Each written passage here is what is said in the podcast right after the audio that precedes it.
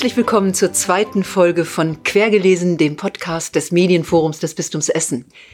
Vor 30 Jahren feierten am 3. Oktober die DDR und die BRD ihre Vereinigung. Und während die einen auf Freiheit und Wohlstand hofften, fürchteten die anderen, was kommen könnte. Über dieses Stück deutscher Zeitgeschichte und das Lebensgefühl der Menschen in dieser Zeit sprechen wir mit der in der DDR aufgewachsenen Autorin Dorit Linke. Sie ist Jugendbuchautorin und hat das Thema in ihrem Roman Wir sehen uns im Westen aus dem Carlsen Verlag auf ausgesprochen interessante Weise verarbeitet. Hören Sie einmal hinein in die Lesung und in das Gespräch zu diesem gesellschaftspolitisch wichtigen Thema gerade zu dieser Zeit.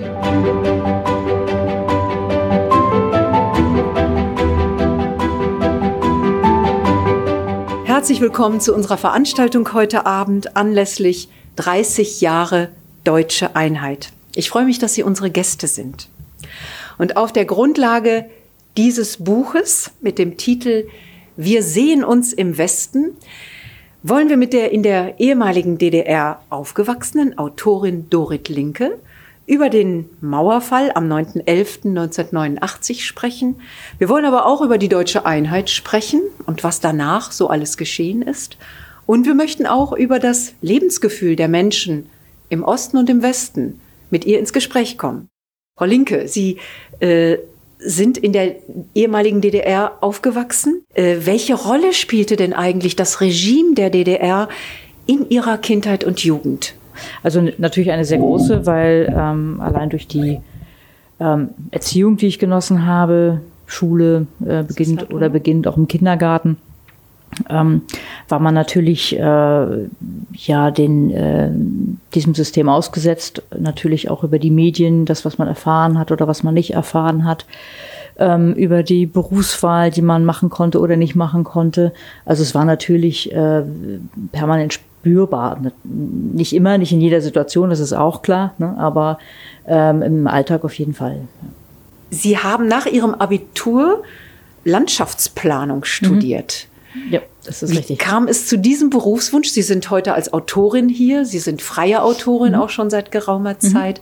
Aber vor diesem äh, Leben als Schriftstellerin gab es eben auch zumindest die Idee, Landschaftsplanerin zu werden.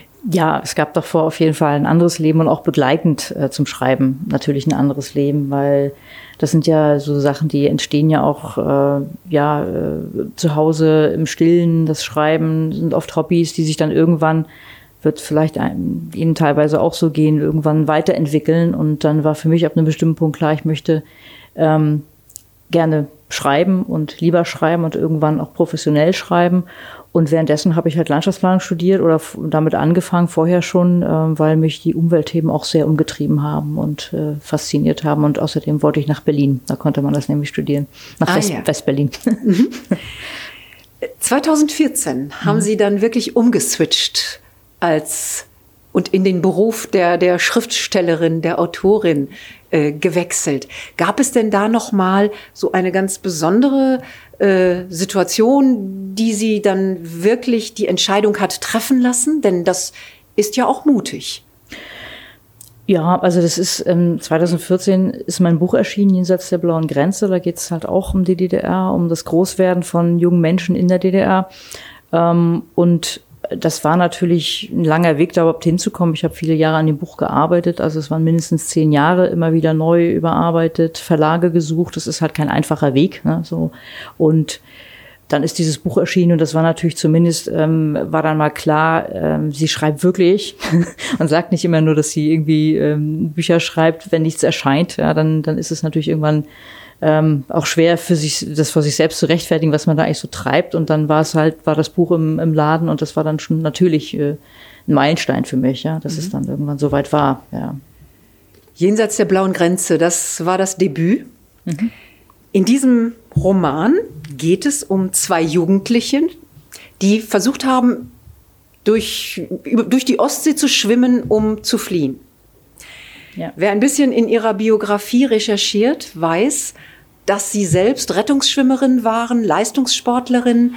Und man fragt sich, gab es da Zusammenhänge, die genau dieses Thema dieses Romans noch einmal beeinflusst haben? Ihre eigene Affinität zu diesem Sport? Ja, naja, natürlich. Also ich bin äh, viel in meiner Jugend geschwommen. Ich habe eben auch als Rettungsschwimmerin an der Küste gearbeitet, also sozusagen im Grenzgebiet.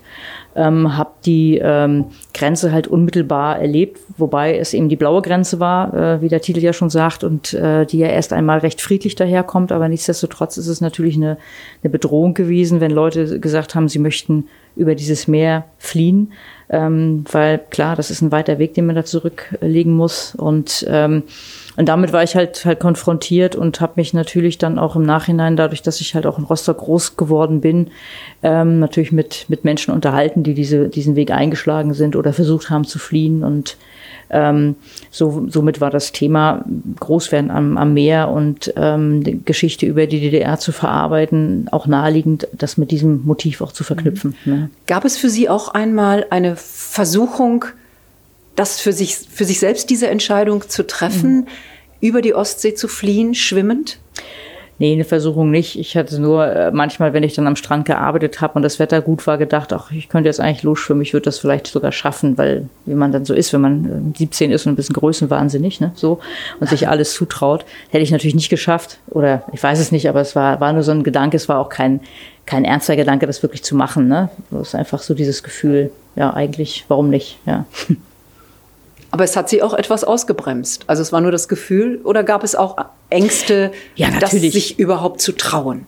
Sich das zu trauen und dann auch, auch so eine, überhaupt so eine Entscheidung zu treffen, so eine existenzielle Entscheidung zu sagen, also ich, ich muss hier weg und wenn ich sterbe, dann ist es so. Ne? Also da muss man ja natürlich an einem bestimmten Punkt auch im Leben sein, wo es dann gar nicht mehr vorangeht oder der, der Druck muss natürlich immens groß sein, dass man das am Ende macht. Was aber natürlich auch viele Menschen gemacht haben. Ne? Die Geschichten kennt man ja nicht nur am Meer, auch an der Mauer, an der grünen Grenze. Ne?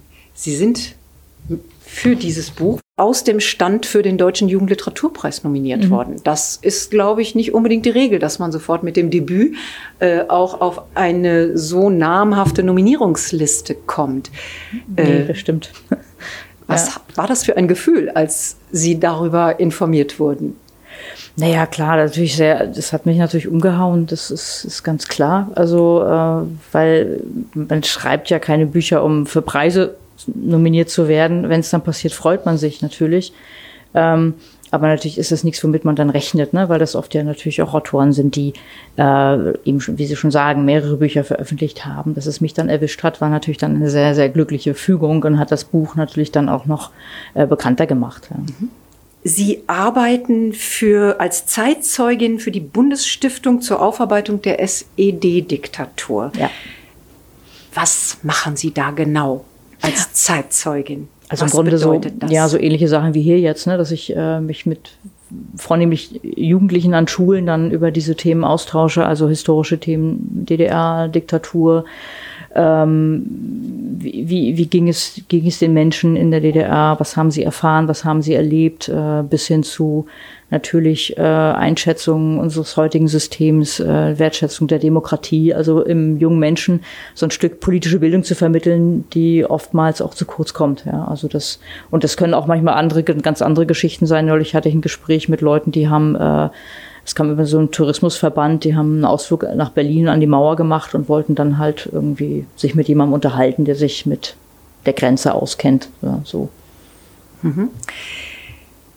Sie sind auch im Bereich der Online-Lesungen mhm. unglaublich engagiert und schon deutlich früher als alle, die jetzt im Kontext von mhm. Corona aufgewacht sind und die Vorstellung hatten, jetzt können Online-Lesungen auch Formate sein. Mhm. Äh, was hat Sie denn schon in dieser weiten Zeit vor Corona äh, dazu gebracht, jenseits der Live-Lesungen Jugendliche, Erwachsene mit Online-Lesungen zu erreichen?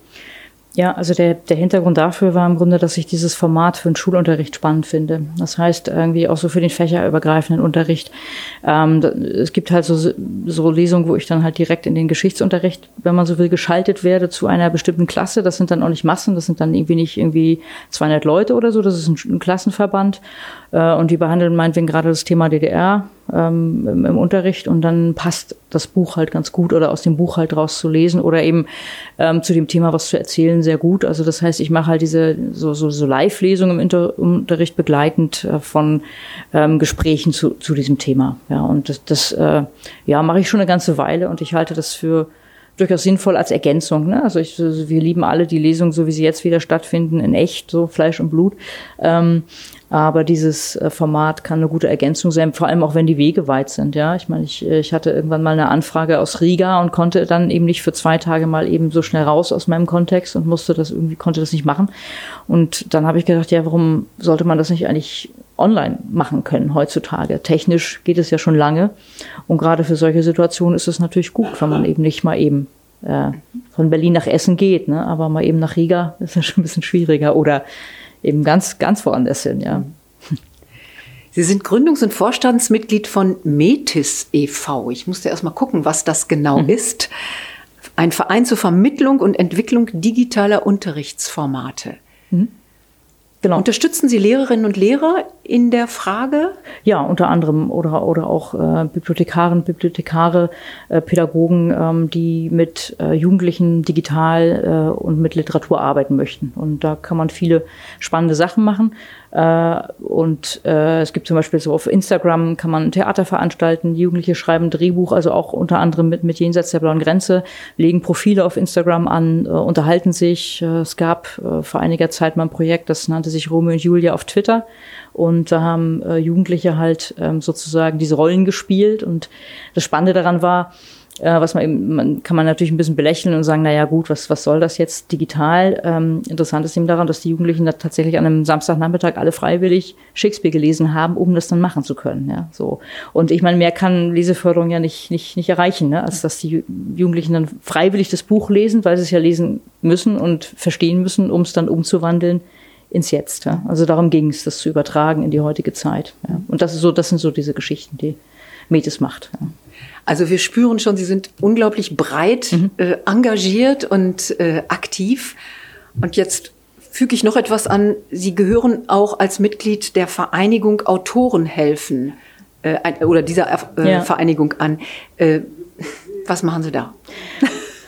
Diese Vereinigung hat sich gegründet im, äh, ich glaube 2014 war das, 2014, 2015, als diese große Welle von Geflüchteten in Deutschland ankam, beziehungsweise sie den Weg übers Mittelmeer ähm, gesucht hat. Und ähm, die machen halt so Projekte zur Unterstützung von von äh, geflüchteten Menschen. Also da ging es auch ähm, unter anderem dadurch irgendwie Bücher ähm, zu vermitteln oder, oder Lesungen zu vermitteln, die günstig angeboten werden und die Gelder dann halt zu spenden. Ja, also, das also es ist wirklich ist eine, eine, Vereinigung von Autorinnen ja, und Autoren, ja, die also genau diesen, so, diesem genau, humanitären Ziel sich verpflichtet genau, wissen. also auch, auch soziale ähm, Aspekte und äh, ja, humanistische Ausrichtung, wenn man so will.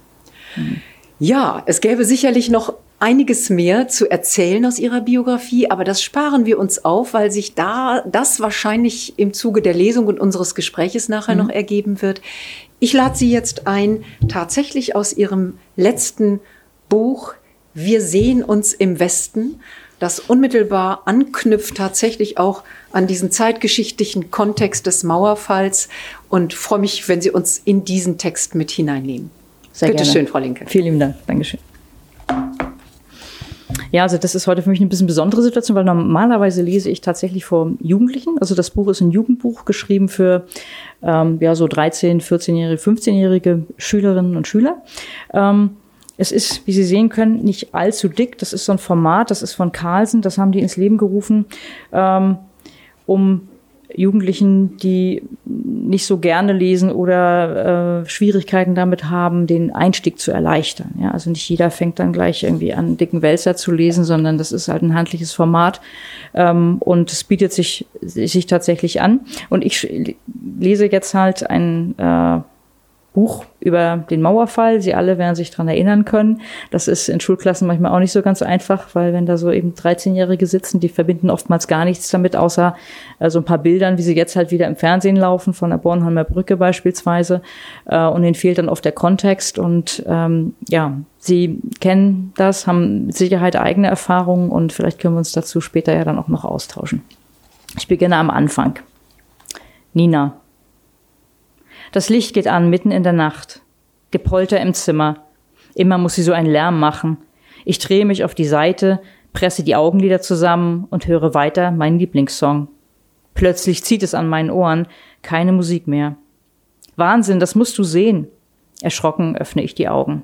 Zerzauste Haare, irrer Blick. Katrin hält meine orangen Kopfhörer in der Hand. Ich hole Luft, um meine Schwester ordentlich zusammenzufalten, doch sie packt einfach meine Hand und zerrt mich aus dem Bett. Komm mit. Eindeutig, sie ist wahnsinnig geworden. Wundert mich ehrlich gesagt nicht. Ich humple ihrem Schlafanzug durch den Flur hinterher, fluche laut. Der Schmerz nimmt mir die Luft, ich muss mich an Omas alter Holzkommode festhalten. Dieses blöde Bein. Im Wohnzimmer setzt sich Katrin neben meinen Eltern aufs Sofa, starrt auf den Fernseher. Ich bleibe im Türrahmen stehen, will lieber wieder ins Bett. Mutti hat ihr Nachthemd mit dem roten Blumenmuster an und ist ganz bleich. Vor ihr auf dem Couchtisch steht die Schüssel mit Walnüssen. Sie hat den Nussknacker in der Hand, hält ihn einfach nur fest. Ihr Lächeln sieht irgendwie traurig aus. Was ist los? frag ich.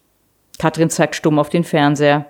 Walter Momper, der Bürgermeister, sagt etwas über einen Beschluss des Politbüros der DDR. Schon seit dem frühen Abend ist deswegen Theater. Dann ist Momper weg und der Grenzübergang Invalidenstraße wird gezeigt mit einem Westberliner Nachrichtensprecher davor. Um ihn herum stehen ein paar Leute. Die Lage an den innerstädtischen Berliner Grenzübergängen ist im Moment recht konfus und unübersichtlich, sagt er ins Mikro, verhaspelt sich vor Aufregung. Hier in der Invalidenstraße hat sich am ganzen Abend noch nichts getan. Viele Schaulustige und Westberliner stehen hier und warten weiterhin auf die ersten Ostberliner oder DDR-Bürger, die zu einem kurzen Besuch herüberkommen.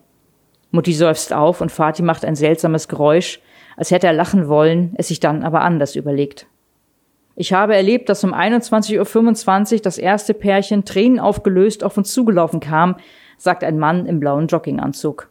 Als sie die Westberliner weiße Linie erreicht hatten, sind mir beide um den Hals gefallen und wir haben alle gemeinsam geweint. Es kann doch wohl nicht wahr sein, ruft Fatih. Wo war das? Im Wedding. Mutti fängt an zu weinen. Wahnsinn, murmelt Katrin und schaut mich ungläubig an.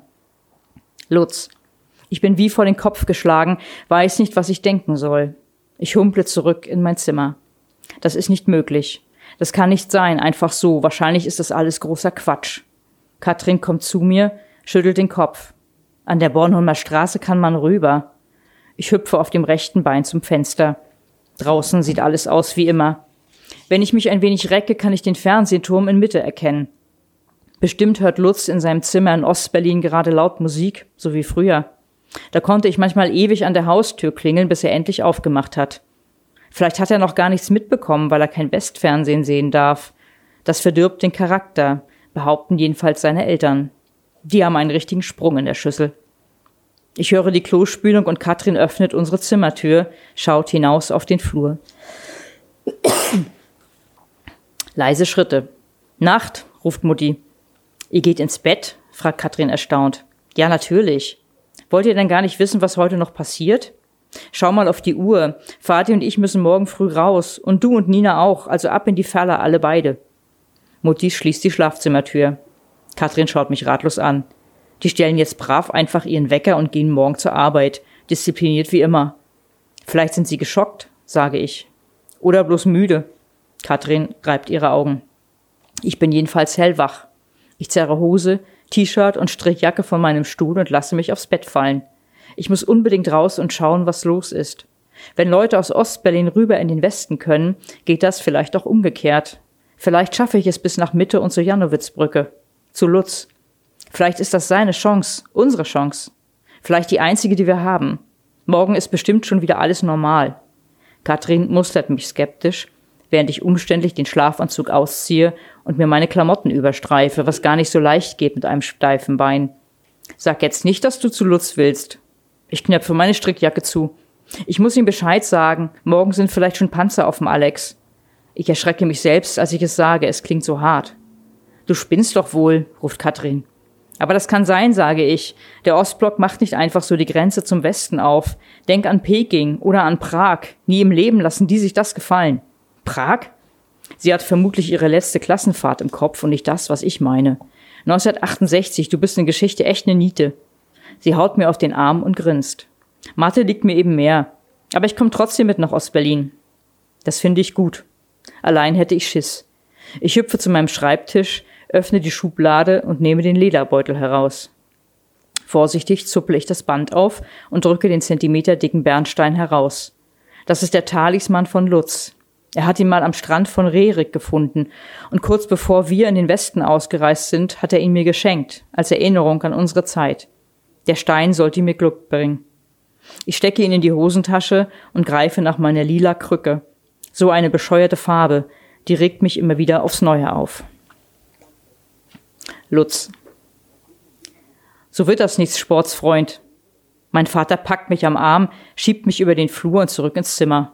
Und ich, Idiot, dachte, er würde mich nicht hören. Aber er lag regelrecht auf der Lauer und unsere Wände sind echt dünn. Er schaut sich um. Wo ist der verdammte Schlüssel? Seine Ohren sind knallrot, wie immer, wenn er wütend ist. Er will offenbar meine Zimmertür abschließen, dieses Mal richtig. Seit gestern habe ich zwar offiziell Stubenarrest, doch einsperren ging nicht, schließlich musste ich zur Schule. Er reckt seinen Arm, tastet über das Regal, öffnet den Hängeschrank und wischt mit seiner schwieligen Hand meine Spartakiade-Medaillen auf den Boden. Zwischen Gold, Silber und Bronze an blau-weißen Bändern landet der Schlüssel. Mein Vater bückt sich, wobei ihm sein Bauch im Weg ist. Stöhnend richtet er sich auf, hält mir den Schlüssel unter die Nase. Nicht schlecht, das Versteck. Ich bin trotzdem zu gut für dich. Dann knallt er die Tür hinter sich zu und schließt ab. Genervt atme ich aus und gehe zum Fenster. Unter mir liegt Berlin. Rote, gelbe, weiße Lichter tanzen vor meinen Augen. Auf der Straße knattert eine Schwalbe vorbei. Es sind mehr Autos als sonst unterwegs. Bestimmt haben fast alle heute die Nachrichten verfolgt. Nicht so heimlich wie ich. Meine Eltern haben keine Ahnung, dass ich neuerdings ein Kofferradio besitze und nicht mehr auf ihren blöden Farbfernseher angewiesen bin, wenn ich wissen will, was los ist. Mein Versteck dafür ist so gut, dass es nicht einmal mein Vater findet. Eigentlich ist es toll, in einem Hochhaus zu wohnen, noch dazu in der 15. Etage. Von hier oben kann ich so viel sehen, den Alex, den Telespargel und die S-Bahn, die sich zwischen den Häusern hindurchschlängelt. Weiß jemand von Ihnen, was der Telespargel ist? Fernsehturm, ja. Sehr gut. Wenn ich mich aus dem Fenster lehne und nach links blicke, kann ich sogar über die Grenze schauen, die Nina und mich seit über einem Jahr trennt. Irgendwo in den Häusern hinter der Heinrich-Heine-Straße wohnt sie jetzt, am Moritzplatz in West-Berlin. Ich weiß erst seit kurzem, dass es diesen Platz überhaupt gibt. Westberlin ist auf dem Stadtplan nur als riesige gelbe Fläche eingezeichnet, ohne Häuser, ohne Straßen. Mir kommen die Tränen wie so oft, wenn ich an Nina denke, und das tue ich eigentlich andauernd. Sie fehlt mir so. Aber ich habe keine Zeit zum Heulen, nicht heute Nacht. Heute Nacht muss ich was tun. Ich schaue zu meinem Bett. Soll ich das wirklich machen? Aber ich muss zu Nina und zwar sofort. Ich gehe zur Tür, lausche. Meine Eltern sind im Wohnzimmer und reden. Wieso machen die da nichts, höre ich meinen Vater rufen. Die müssen die Leute zurücktreiben, das können sie doch nicht zulassen. Der wieder. Hätte er etwas zu melden, würde er auf die Leute, die gerade Richtung Mauer laufen, schießen lassen, einfach kurzen Prozess machen. Er redet immer so, als wäre er General der Volksarmee, dabei ist er nur Abteilungsleiter im beim Lokomotivbau in Henningsdorf. Ich bücke mich und ziehe den eingestaubten Karton unter dem Bett hervor. Chemiebaukasten steht darauf, aber da ist längst keine Chemie mehr drin, sondern ein Stemmeisen. Habe ich mir vor ein paar Wochen besorgt, nur für alle Fälle. Ich klappe den Kasten auf und nehme das Eisen heraus. Es liegt kühl in meiner Hand. Was ich jetzt vorhabe, fällt definitiv nicht in die Kategorie gutes Benehmen. Ich gehe zu meinem Sternrekorder, drücke die Wiedergabetaste und drehe den Knopf bis zur maximalen Lautstärke. Ich bin nicht frei und kann nur wählen, welche Diebe mich bestehlen, welche Mörder mir befehlen. Mein Vater hasst den Song Keine Macht für niemand. Wie erwartet reißt er die Wohnzimmertür auf, macht das unmenschliche Getöse aus, brüllt er über den Flur, dann kracht die Tür wieder zu. Bei Schreibt die Parole an die Wand, keine Macht für niemand, drücke ich das Eisen zwischen Rahmen und Tür. Sie gibt bereits nach, obwohl der Druck nicht groß ist. Sozialistische Qualitätsarbeit eben. Reißen wir die Mauern ein, die uns trennen, kommt zusammen, Leute, lernt euch kennen. Die Tür bricht auf. Nicht gerade leise, aber Tonsteine Scherben sind lauter. Ich werfe das Eisen auf den Teppich und laufe zur Wohnungstür. Als mein Vater merkt, was los ist, bin ich schon im Hausflur. Lutz, na warte, Freundchen, brüllt er mir nach. Ich laufe Richtung Treppenhaus, stürze die Stufen und die Stockwerke runter. Der Stress wird riesig sein, wenn ich zurückkomme, das ist klar. Auf der sechsten Etage kommt mir Herr Sander entgegen. Der arme Kerl muss seine alten Knochen in den siebten Stock schleppen, weil der Fahrstuhl mal wieder kaputt ist. Tag, sage ich atemlos und haste an ihm vorbei. Schicke Frisur, Junge, ruft er mir nach. Herr Sander ist echt in Ordnung. Er mag meinen lila Irokesenschnitt, im Gegensatz zu meinen Eltern und den Lehrern, die ständig wollen, dass ich ihn abschneide. Manchmal halten mich wildfremde Leute auf der Straße an und fragen, ob ich es wirklich nötig hätte, so negativ aufzufallen. Keine Ahnung, was die alle für ein Problem damit haben. Ich möchte einfach nur so aussehen, wie es mir gefällt, wie ein Punk. Unten angekommen, laufe ich durch den Eingangsbereich, vorbei an den Briefkästen. Seit über einem Jahr schickt Nina ihre Briefe an Herrn Sander und er gibt sie mir. Das ist ziemlich schlau von Nina und sehr nett von Herrn Sander. Es macht ihm nichts aus, Post aus dem Westen zu bekommen, weil er Rentner ist und ihm niemand mehr was vorschreiben kann, behauptet er jedenfalls. Und weil er mir hilft, tue ich ihm auch oft einen Gefallen, schleppe ihm die Milchbeutel in die Wohnung oder trage seinen Müll zum Müllschlucker. Es ist ein echtes Glück, dass meine Eltern Ninas Briefe nicht in die Hände bekommen, denn die würden sie bestimmt verstecken oder gleich wegschmeißen. Sie haben mir jeden Kontakt zu Nina verboten, weil sie eine Republikflüchtige ist. Aber das ist Blödsinn. Nina ist einfach aus der DDR ausgereist, wie viele andere Leute auch. Das ist doch keine Flucht. Außerdem konnte Nina gar nichts dafür. Ihre Eltern haben entschieden, in den Westen zu gehen, und sie und ihre Schwester mussten mit. Der 29. Juni 1988 war der schlimmste Tag in meinem Leben. Seit dem Tag ist die Mauer zwischen uns. Unten auf der Straße bin ich ganz außer Atem. Ich verstecke mich hinter einem Wartburg, schaue hoch zu meinem Fenster. Das große Licht ist an.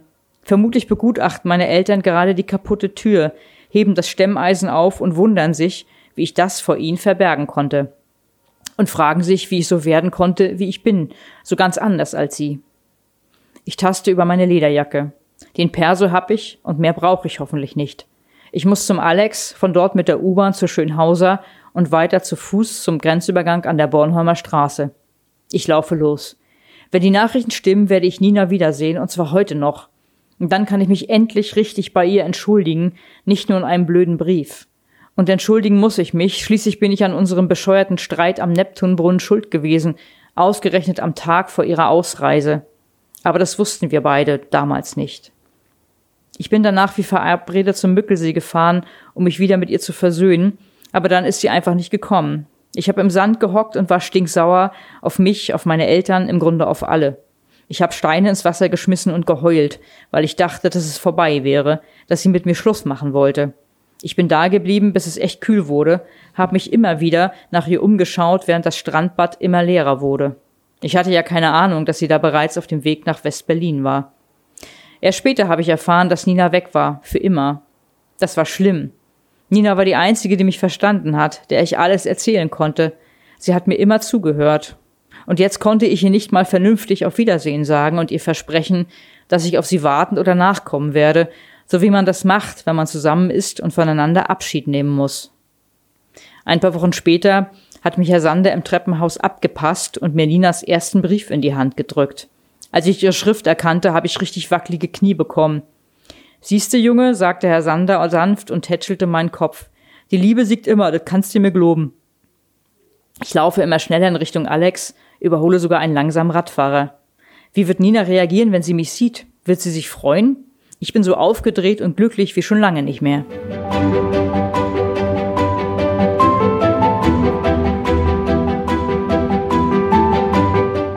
Frau Linke, herzlichen Dank, dass Sie uns in die Geschichte mit hineingenommen haben, in die Nacht des 9. November 1989, als Lutz und Nina sich auf den Weg machen, jeweils in die entgegengesetzte Richtung, entweder Richtung Westen oder Osten, um sich wiederzusehen, um sich zu treffen.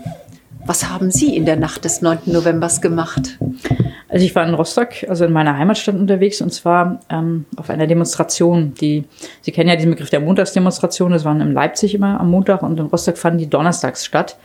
Und ähm, ich kann mich noch gut erinnern, dass wir halt diese Pressekonferenz gesehen haben mit dem Schabowski, was ja auch im Buch auftaucht, und äh, schon auf diese Demo gegangen sind und gedacht haben, da irgendwas, irgendwas ist da, liegt da in der Luft, irgendwas wird passieren heute Nacht. Und dann lief aber tatsächlich jemand durch diesen Demonstrationszug und hat gesagt, ja, in Berlin ist die Mauer auf und wir haben gesagt, Quatsch, du spinnst, das kann nicht sein. Also ich habe es tatsächlich nicht geglaubt. Und, ähm, und ich bin dann tatsächlich nach Hause gegangen und meine habe halt meine Oma und meine Mutter gesehen, die waren da zusammen, saßen auf dem Sofa, haben irgendwie geheult und haben gesagt, hast du schon gehört, die Mauer ist auf? Und dann habe ich gesagt, ja, das habe ich schon gehört und bin ins Bett gegangen, weil ich einfach äh, so geschockt war, ich konnte das nicht glauben. Ja, und am nächsten Morgen dann so langsam, es hat ein bisschen gedauert, das zu kapieren, logischerweise. Ne? Also, ja. Weil Sie beschreiben ja auch die Eltern von Nina, die sich ja auch sehr ambivalent wahrscheinlich gefühlt haben. Die Mutter mit Tränen in den Augen vor dem Fernseher, beide gehen schlafen, ungläubig, dass das Realität sein kann, was sie da, was ihnen da ins Wohnzimmer äh, flimmert über den Bildschirm. Mhm. Äh, und die Jugendlichen ja offensichtlich aufgeregt, äh, auch staunend. Äh, gab es da auch aufgrund ihrer Erfahrungen eine Kluft zwischen der Reaktion der Erwachsenen und der Generation der Kinder und Jugendlichen, vielleicht stärker sogar der Jugendlichen? Ja, sicherlich. Also wenn man sich vorstellt, dass ähm, Erwachsene, also jetzt im Fall vielleicht auch dann meine Elterngeneration, die waren damals Mitte 40, haben halt ihr Leben sozusagen in der DDR äh, verbracht und äh, also bis dahin.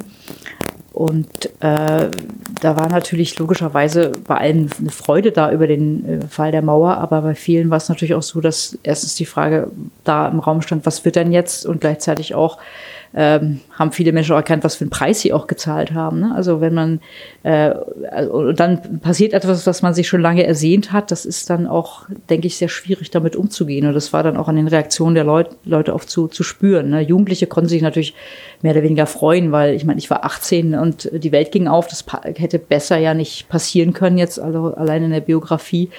Ähm, aber für die ältere Generation war das natürlich auch teilweise schwierig. Und es ist ja auch nicht so, äh, man sieht jetzt immer die Fernsehbilder und die Leute, die sich freuen. Es gab auch ganz viele, die äh, äh, gesagt haben, das ist absolut, die Regierung macht Fehler, ne? das darf nicht passieren. Die dürfen jetzt nicht einfach die Leute da rumrennen lassen. Ne? Also man muss wirklich irgendwie, naja, diese chinesische Lösung wurde dann schon auch oft propagiert. Und mhm. äh, ähm, das ist ja auch eine Realität, dass viele das gar nicht wollten, ne? so in der mhm. Situation. Die meisten ja, die da auf der Straße waren und viele andere zu Hause sicherlich auch, aber keinesfalls alle. Das, ja. Die, die das nicht wollten, haben die an, in irgendeiner Form auch ausgesprochen, warum sie es nicht wollten, außer zu sagen, das kann gar, das darf nicht sein, die Regierung muss einschreiten, die Grenze muss wieder dicht gemacht werden?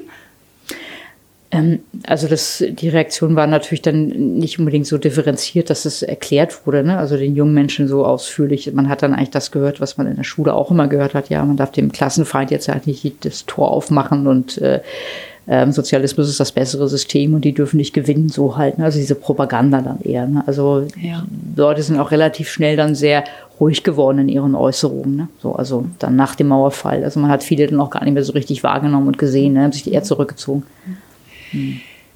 Wir haben ja jetzt schon erfahren, dass Sie selber auch Zeitzeugin waren, ähnlich wie die beiden Jugendlichen, von denen wir jetzt gehört haben.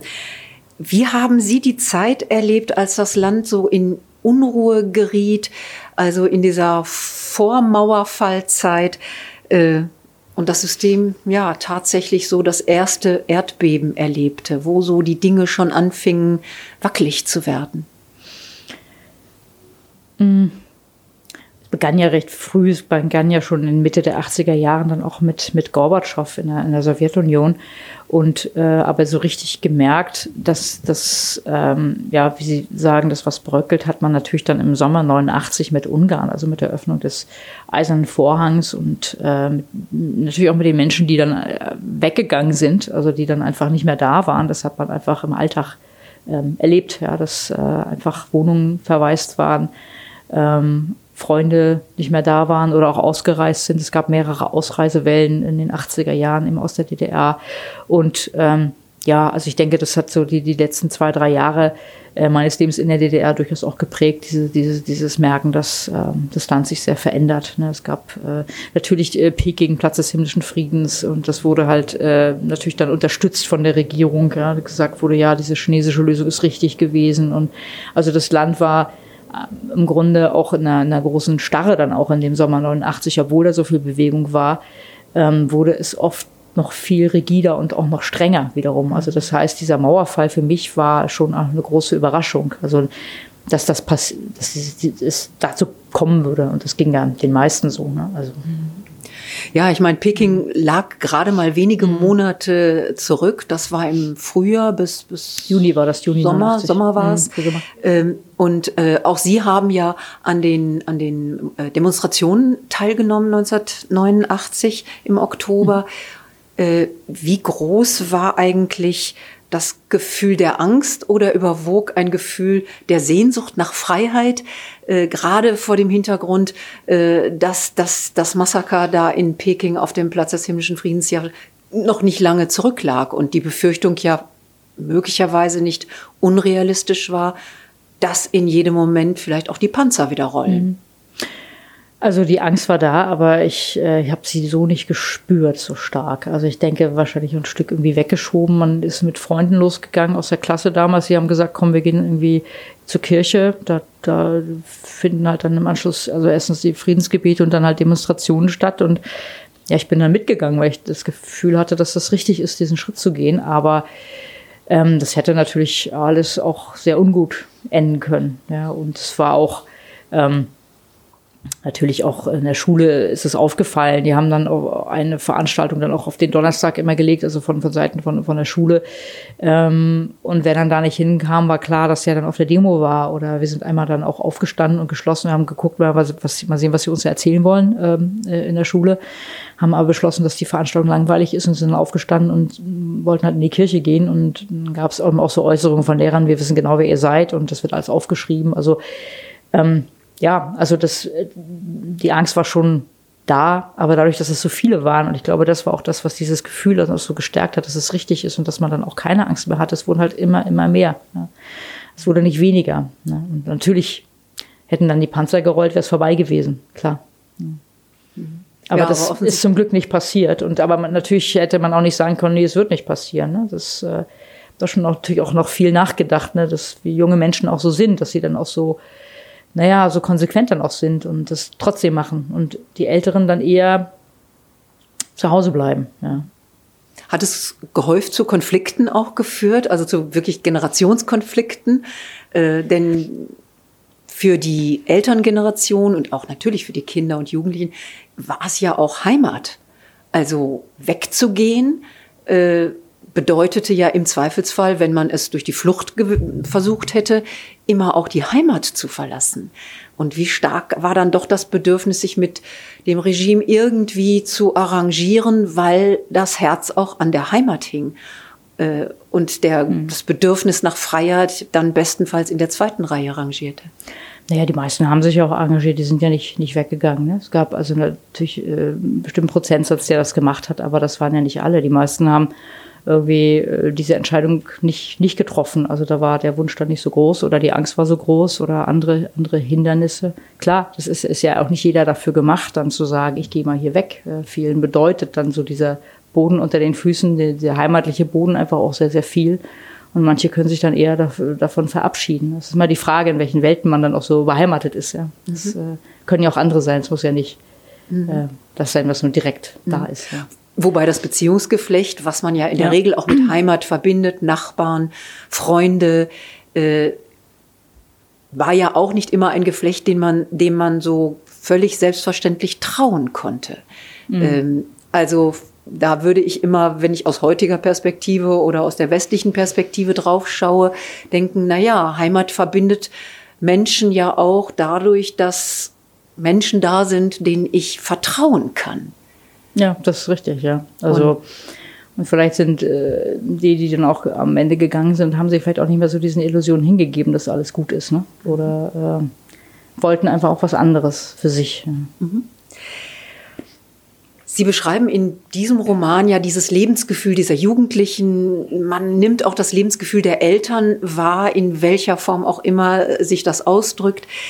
Ähm, wenn Sie in Ihren Romanen die DDR zum Thema machen, mit welcher Haltung schauen Sie drauf? Gibt es einen Mix aus Wohlwollen und Kritik? Äh, versuchen Sie das auszutarieren, äh, um differenziert auch auf das System zu schauen?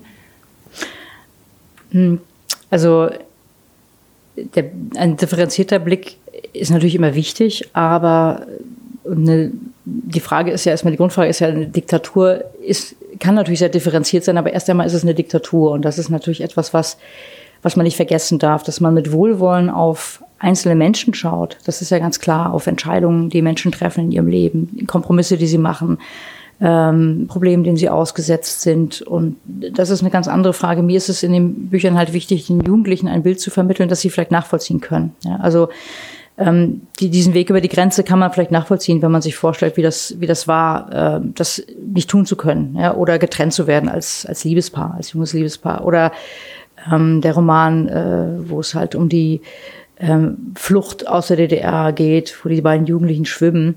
Natürlich geht es da nicht primär um das Schwimmen. Es geht darum, die Geschichte zu erzählen von den Jugendlichen. Warum haben sie das gemacht? Wie wurden sie dazu getrieben? Und das ist ja ähm, eben vielleicht dann auch die, die Antwort auf Ihre Frage, wenn ein Mensch mit 17, 18 Jahren entscheidet, ich riskiere mein Leben äh, und äh, indem ich fliehe, dann kann man natürlich nicht sagen, dass das äh, eine wohlwollende Zeichnung des Systems ist. Ist es natürlich nicht. Ja. Die Menschen wurden unterdrückt, sie wurden gedeckelt, sie konnten ihre Meinung nicht sagen, sie ähm, wurden in Sippenhaft genommen, äh, muss, wurden gezwungen, sich gegenseitig zu verraten. Also das sind alles Sachen, die spielen eine Rolle. Ich versuche das halt jetzt nicht so äh, mit der Keule zu machen, sondern äh, über die Geschichten zu, zu transportieren. Das heißt, Wohlwollen den Menschen gegenüber ja, äh, dem System nein. Mhm. Wenn Sie heute mit Jugendlichen, vor allen Dingen in Schulen, zu diesem Thema arbeiten, wenn Sie Ihre Texte lesen, äh, wie reagieren Jugendliche hier im Westen, in der, überhaupt in der Bundesrepublik, wie reagieren die darauf? Ist denen das noch nahezubringen? Gibt es da ein Vorwissen? Gibt es da eine Wahrnehmung, was das damals bedeutet hat? Das kommt tatsächlich ein bisschen auch drauf an, was die Eltern erzählen, also Ost und West. Ne? Also wir sind ja alle, also wie wir hier sitzen, auch, auch äh, hier im Westen haben wir was durchaus mit der Mauer zu tun gehabt in, in unserem Leben. Ähm, aber die Jugendlichen, die, die sind sehr offen, die die ähm, lesen halt die Geschichten und äh, ich denke, da kann man eben auch den Zugang gut finden, dadurch, dass sie sich das vielleicht persönlich für sich vorstellen können, wie das äh, gewesen wäre, das System an sich, wie das funktioniert hat. Natürlich ähm, ist das schwer, sich heutzutage vorzustellen, wenn man in, äh, demokratisch aufwächst, ja, wenn man mit Medienvielfalt aufwächst, wenn man äh, auf eine Demo gehen kann, wenn es jetzt Fridays for Future ist und sich ein eigenes Plakat malen darf äh, und draufschreiben darf, was, was man möchte. Das ging ja alles nicht. Ne? Also die, die, die Losungen äh, zu den Feierlichkeiten, Demonstrationen waren vorgegeben. Das Neue Deutschland hat die dann regel, also immer gedruckt, was man halt tragen durfte. So, das, das, klar, wenn man das Jugendlichen heute erzählt, die denken auch, man hat einen Knall, wenn man sowas sagt, ne? Aber so war das eben. Und gleichzeitig kann man die Zeit natürlich auch nicht ähm, nicht so gut vergleichen, weil ähm, 30, 40 Jahre ist einfach sehr, sehr lang. Und da hat sich auch so in der Gesellschaft natürlich auch sehr, sehr viel verändert. Das heißt, sie hören sich diese Geschichten an und äh, ja, so wie das bei uns ja auch gewesen ist. Ne? Man, man, wir haben ja auch Bücher über den Krieg gelesen, auch wenn wir ihn nicht erlebt haben. Und äh, kriegt man natürlich auch über Kunst, Kultur, Literatur einen Zugang zu diesen Themen. Und das, dafür ist, denke ich, das auch wichtig, irgendwie äh, Geschichten zu erzählen, weil das das einfacher macht. Sie haben mal in einem Interview gesagt, da ging es um die Frage der, der Vergangenheitsbewältigung. Vieles fällt uns jetzt auf die Füße, was seine Ursache in einer oftmals schrägen Vergangenheitsbewältigung der DDR und in einem Mangel an politischer Bildung hat. Vor dem Hintergrund, warum wählen so viele die AfD? Warum ist es möglich, dass in den letzten Jahren tatsächlich so populistische und demokratiefeindliche Strömungen auch ganz stark wieder Raum greifen und möglich werden. Was mhm. hat das mit, wer hat da Verantwortung nicht wahrgenommen, nicht genügend wahrgenommen? Oder wo liegt Verantwortung? Im Elternhaus, in der Gesellschaft, in der Schule, in der Politik? Ja, sie Aus liegt, ihrer ich, persönlichen ja, also die Sicht. liegt natürlich überall und auch bei, bei jedem Einzelnen. Und ich möchte jetzt auch gar nicht so irgendwie mit dem Finger zeigen und sagen, das ist irgendwie falsch gegangen ähm, oder falsch gelaufen. Aber es ist ja ganz klar, wenn man sich so die Wahlergebnisse anguckt, dass sich äh, Ostdeutschland doch sehr unterscheidet von, von Westdeutschland. Ähm, und äh, ich denke, das hat viel, durchaus viel mit der äh, nicht wirklich aufgearbeiteten Geschichte des Ostens zu tun, auch mit der DDR. Also dass viel auch äh, nach wie vor ja, beschwiegen wird, nicht angesprochen wird und äh, dass auch viele Menschen, die unter dem System gelitten haben, nicht unbedingt eine Stimme haben. Und da kann man sich natürlich überlegen, woran, woran das liegt. Also deswegen würde ich jetzt gar nicht sagen, irgendjemand ist daran schuld. Es ist vielleicht auch ein Phänomen der Zeit, dass es auch eine Weile dauert, bis sich das äußert. Ähm, nur was eben auffällt, ist, dass diese ganze Geschichte mit, mit diesem, dieser Rechtsruck auch oft einhergeht mit so einer gewissen DDR-Verklärung, dass die Leute halt jetzt auch oft sagen, na ja, das war ja alles gar nicht so schlimm. Und hier im Westen ist es genauso schlimm. Und äh, jetzt, wie man das jetzt auch immer diese Auseinandersetzung jetzt auch mit, mit Corona mitbekommt, ne, das, äh, es geht immer alles recht schnell auch sehr, sehr, sehr ruppig zu.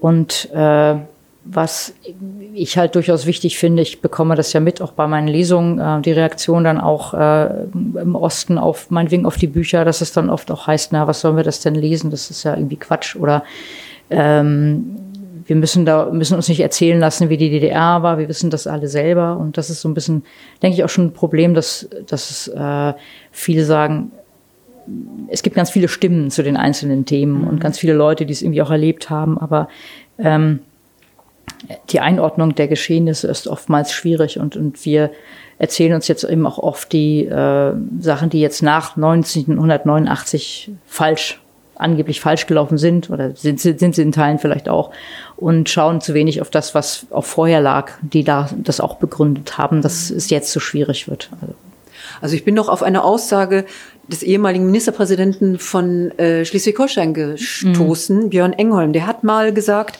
es war keine Vereinigung im klassischen Sinne, sondern, wenn man so will, ein einseitiger Beitritt des Ostens zum Westen. Schwingt so etwas möglicherweise auch noch in Biografien mit, dieses Gefühl, wir sind eigentlich die zu kurz gekommenen, unsere Strukturen, all das, was es an Wertigkeiten und Werten gab, fand eigentlich keine Aufmerksamkeit und Wertschätzung im Westen? Ja, also ich, äh, ich finde das ein sehr, sehr schwieriges Thema, äh, weil ähm, ähm, also ich bin ja, ich habe ja nur diese Geschichte, die, die 89, 90 miterlebt, ja, also ähm, die, die, diese Zeit dieses Umbruchs und äh, ich habe auch mit, miterlebt ähm, oder mitbekommen, wie alle hier ähm, die großen Herausforderungen, die eigentlich auch daran bestanden, dass äh, Teile Europas auseinanderfielen, der gesamte Ostblock ist auseinandergefallen und wir Menschen gucken immer ganz schnell äh, dann auch in die falsche Richtung. Ne? Also wir könnten ja auch als Ostdeutsche sagen, was haben wir für Glück gehabt, ja, dass es den Westen gab, ja, dass, dass, äh, dass es diese neuen Strukturen gab, ähm, dass wir auch äh, davon lernen konnten. Und natürlich ähm, ist es ja auch klar, die Wirtschaft der DDR war, war, war marode. Ähm, sicherlich hätte man den einen oder anderen Betrieb erhalten können, eventuell. Ne? So, ähm, und sicherlich ist auch vieles nicht unbedingt super gelaufen, aber so wie es gelaufen ist, denke ich für mich ähm, und auch für die meisten nach dieser Zeit der Umstellung äh, war das doch alles sehr, sehr positiv. Ja. Also äh, Beitritt, wie gesagt, ich war erschüttert. Ich meine, ich habe diese Demonstration miterlebt, äh, wie schnell es losging, der Ruf nach der D-Mark, ähm, der Ruf nach dem Anschluss. Das waren ja nicht die Westdeutschen, die gesagt haben, Deutschland eigentlich Vaterland, das waren die Ostdeutschen auf den Demonstrationen. Ja. Und natürlich wurde das aufgegriffen, weil das eine Vision war, die es logischerweise schon jahrzehntelang gab. Ne? So. Aber jetzt sozusagen, äh, wir mussten beitreten, das ist einfach auch eine Verfälschung der Geschichte. Mhm. Ich meine, die Wahlen äh, im März 90 haben es ja auch gezeigt, äh, was die Ostdeutschen dann wollten. Nicht alle, logischerweise sind ja Wahlen so. ja keine 100 Prozent mehr gewesen wie vorher. ähm, ja, also von daher finde ich solche Aussagen äh, dann doch recht verantwortungslos, weil sie so nicht stimmen.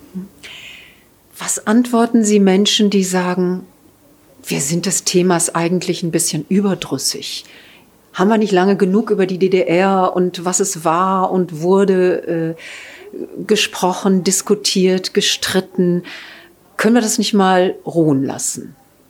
Ja, ich meine, das geht ja mir manchmal auch so, dass ich denke, oh nee, schon wieder. Also man muss ja auch manchmal andere Sachen denken oder sich mit anderen Themen auseinandersetzen, das ist ja auch klar. Ähm, aber ähm, ja, mich persönlich begleitet das äh, schon seit langem und würde es auch weiter tun. Ähm, ich meine, jeder für sich selber kann ja machen, was er oder sie will. Ähm, ich denke nur, man kann ja auch eben um den Begriff des Wohlwollens nochmal zu finden, eben auch positiv drauf schauen und, und, überlegen, was kann man dann vielleicht auch voneinander lernen. Ich meine, so was, was Ostdeutsche erlebt haben, ähm, ist ja auch ein, äh, erstmal für sie persönlich selber auch ein großer Schatz. Also ich meine, wann hat man denn schon mal eine eigene Biografie, eine positive Revolution? Das hat nun wirklich nicht jeder. Kann man auch stolz drauf sein, dass man das erleben konnte, dass es ihm gut gegangen ist, auch mit dem Wissen, es hätte auch nicht gut gehen brauchen. Und ähm, ich denke, äh, man sollte sich nicht immer so äh, darauf ausruhen, dass man glaubt, es könnte immer noch hätte noch irgendwie besser sein können, weil ich denke, es war schon äh, optimal, wie es gelaufen ist für, für das gesamte Land. Und wenn jetzt jemand sagt, ich möchte davon nichts mehr hören, ja, ja gut. Ich denke nach wie vor, dass das spannende Geschichten sind. Jede für sich genommen ist, ist eine spannende Geschichte und die kann man sich auch ähm, durchaus weiter erzählen, vor allem eben vor dem politischen Hintergrund der Probleme, die es gibt, auch der Unterschiede, die es nach wie vor gibt und äh, und wenn es etwas ist, weil Sie vorhin die Verantwortung angesprochen haben, ich denke, und das ist ja das, was ich mache, man muss sich dann schon äh, um die um die jungen Menschen kümmern, ja, dass sie nicht aufwachsen und ihnen erzählt wird, äh, dass, dass, dass sie immer noch Ostdeutsche sind oder die, äh, dass die DDR ein gutes System war. Es gibt ja so ein bisschen ein Revival jetzt, ne, so mit irgendwie so, weiß ich nicht, neulich sind irgendwelche FDJler durch die durch irgendeine Stadt gelaufen mit FDJ-Hemden, habe ich irgendwie gelesen. Also das das, das finde ich halt fatal. Das denke ich schon, dass Jugendlichen vermittelt werden muss, was die DDR war, wofür sie stand. Und da liegt dann auch die Verantwortung auch der, der Älteren. Ja. Mhm. Also wenn jetzt so ein 70-jähriger Knatterkopf sagt, ich möchte nichts mehr mit der DDR zu tun haben, ich habe die Nase voll, ja gut, ne? Dann, das, äh, dann ist das so. Die Kirchen spielten ja bei der Wiedervereinigung oder zumindest mhm. in den Prozessen vorher ja keine unwesentliche Rolle. Also die friedliche Revolution war eine Revolution, die aus der Kirche kam, Sie haben an, Sie haben eben es schon äh, gesagt, Sie haben an den Demonstrationen teilgenommen, die ja äh, im Prinzip denen ja das Friedensgebet voranging, äh, in der, beispielsweise auch in der Nikolaikirche in Leipzig. Wie haben Sie die Kirchen in dieser Revolution wahrgenommen? Gab es da, äh, war das ein interessantes Instrument, um politisch jetzt sich auf den Weg zu machen?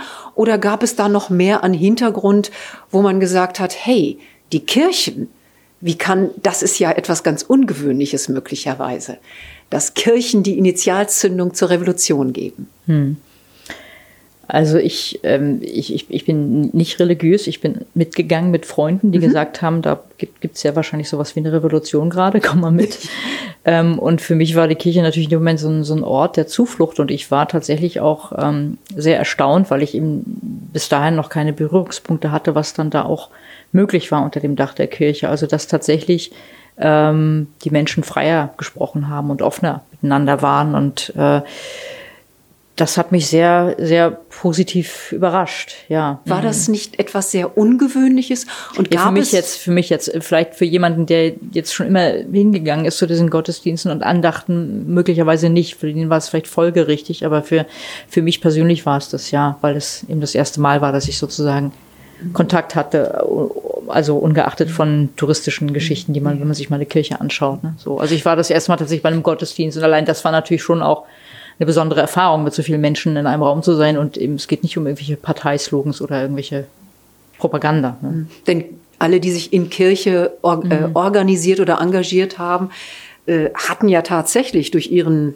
gelebten Glauben schlechtestenfalls äh, mit ganz massiven Sanktionen zu rechnen, äh, dass sie beruflich ausgegrenzt wurden und so weiter und so weiter.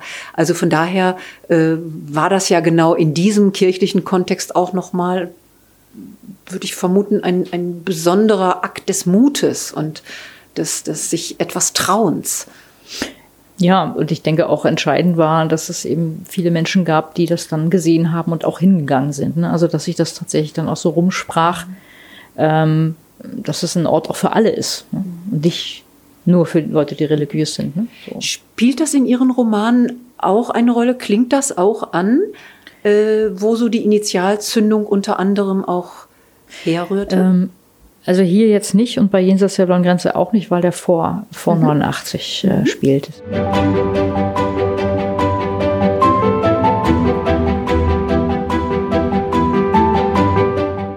Frau Linke, Sie haben an den Montagsdemonstrationen teilgenommen. Ist nach Ihrer Wahrnehmung bei diesen Demonstrationen neben allen freiheitlichen Bestrebungen eigentlich auch die Unzufriedenheit mit der wirtschaftlichen Entwicklung der DDR zum Ausdruck gebracht worden? Ich glaube, also von meiner Wahrnehmung waren tatsächlich diese freiheitlichen Bestrebungen, Pressefreiheit, Reisefreiheit stärker als die ökonomische Situation der DDR. Sicherlich wird das auch eine Rolle gespielt haben, weil das wurde tatsächlich so ironisch eingesetzt. Wir sind immer äh, am ähm, Haus der Staatssicherheit vorbeigelaufen und haben dann äh, skandiert Stasi in die Produktion, was so unbedingt so viel hieß wie, kommt mal raus, weg vom Schreibtisch, arbeitet mal mit, weil wir brauchen euch in der Produktion sozusagen.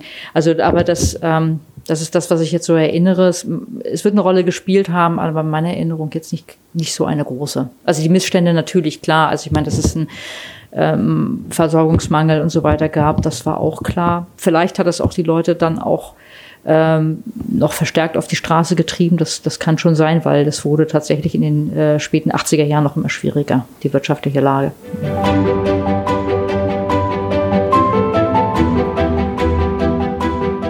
Ich habe jetzt noch mal eine Frage. Ich habe eben schon mal gesagt, es gibt Leute möglicherweise, die auch sagen, jetzt lass das Thema mal ruhen. Medial ist das Thema ja auch in den letzten 30 Jahren äh, ja auch sehr intensiv aufbereitet worden. Publikationen, aber auch Presse, Funk, Fernsehen. Zu jedem Jahrestag äh, ist das ja natürlich noch mal besonders äh, aufgeflackert. Man könnte natürlich sagen, ist es nicht auch medial schon etwas ausgereizt?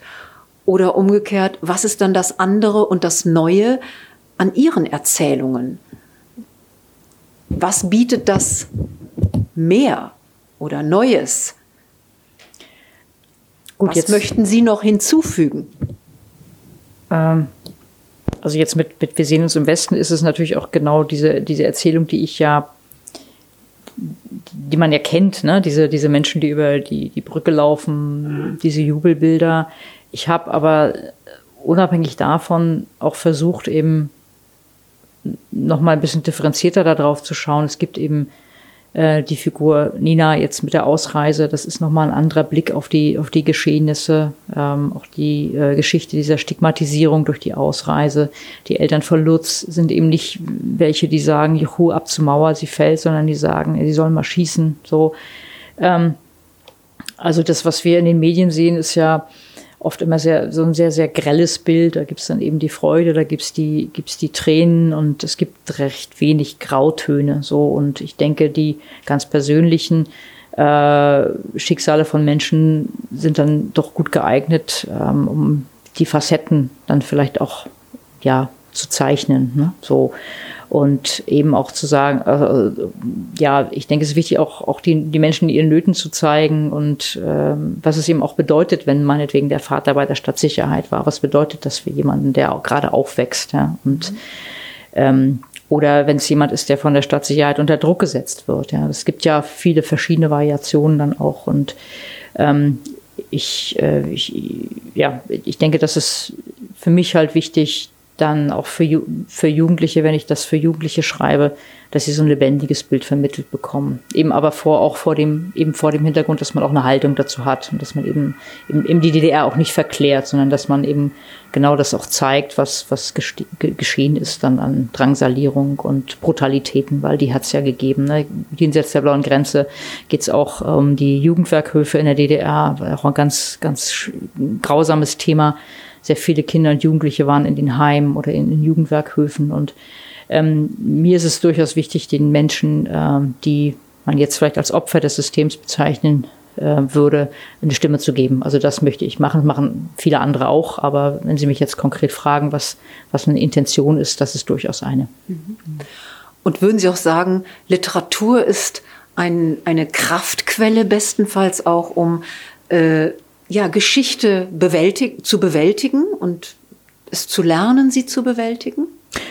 Ja, natürlich, weil man bekommt ja, wenn man liest, äh, was immer das jetzt sein mag, natürlich Anregungen auch für, für sich selber, neue Denkanstöße und erinnert sich vielleicht auch. Ne? Also das ist ja das, was ich äh, auch bei jenseits der blauen Grenze oft höre, dass Menschen sagen, Mensch, ich weiß jetzt wieder, wie es damals im Matheunterricht bei uns war. Das ist jetzt irgendwie ein bisschen blöde Erinnerung vielleicht, aber auch andere Sachen, die, die, wenn man sowas antriggert äh, und Menschen halt wieder Zugang finden zu, zu etwas, was vielleicht sonst weg gewesen wäre, ähm, das ist, finde ich, ist eine, toll, eine tolle Geschichte und das ist ja das, was wir alle ja auch kennen, wenn wir, wenn wir Bücher lesen, die wir gut finden, dass manchmal irgendwie auf einmal so eine Tür wieder aufploppt, die eigentlich schon zu war. Ähm, ja. Mhm.